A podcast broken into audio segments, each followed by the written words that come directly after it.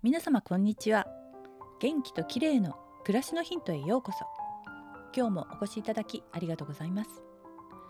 最近子猫のお世話に時間を取られているせいかちょっと腰が痛いなと思っていたら太ももの筋肉がカチカチになっていたんですね。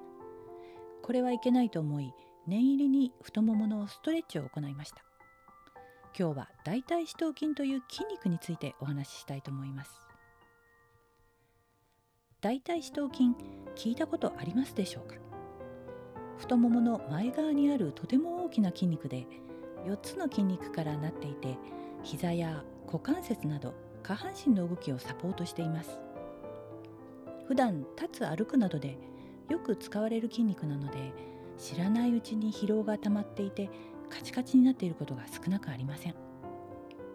この大腿四頭筋が固まっていると股関節や膝の動きが悪くなるので日常生活に支障が出たり膝の痛みや腰痛を引き起こす場合もあるんです。私も腰が張っていたり股関節の動きがぎこちないなと思う時は大抵この大腿四頭筋が硬くなっていることが多いです。大腿四頭筋のストレッチの方法はいろいろあるんですが簡単にできるのは立った状態のストレッチです。やり方は壁に片手をついて立ち反対側の足の膝を曲げつまつま先をつかみます。そのつま先をゆっくりお尻の方へ引き寄せて太ももの前面を伸ばします。息を吐きながら30秒くらいキープします。足を変えて同じように行いましょう。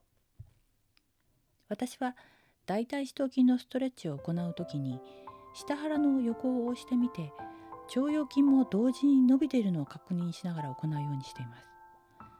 この腸腰筋が縮んで動きが悪いことも多いんです。